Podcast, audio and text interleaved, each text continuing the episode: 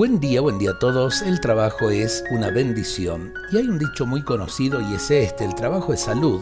Y no faltó quien dijera, entonces que salgan a trabajar los enfermos. Qué terrible, ¿no?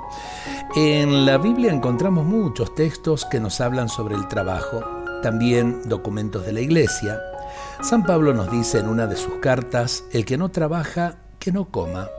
Existen múltiples maneras de trabajar Trabajar no significa solo tener un oficio o una profesión, sino estar ocupados en algo, ingeniárselas para hacer algo por nuestro propio sostén. El trabajo es un deber natural para todos. También Jesús trabajó y en sus parábolas sobre el reino de Dios se refiere constantemente al trabajo humano, el del pastor, del labrador, del médico, del sembrador, del dueño de casa, del siervo, del administrador, del pescador, del mercader, del obrero. Además habla de los distintos trabajos de las mujeres y también de los estudiosos.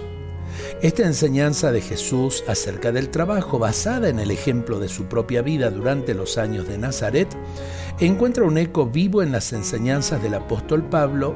Él decía, con afán y fatiga trabajamos día y noche para no ser gravosos a ninguno. Así es, con el trabajo no solo transformamos las cosas y la sociedad, sino que nos perfeccionamos a nosotros mismos.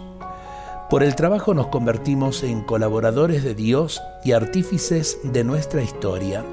El trabajo es la prueba donde forja el hombre su madurez y grandeza. Ofrezcamos cada día a Jesús nuestro trabajo, pequeño o grande, y hagámoslo con alegría y amor. Dios nos bendiga a todos en este día.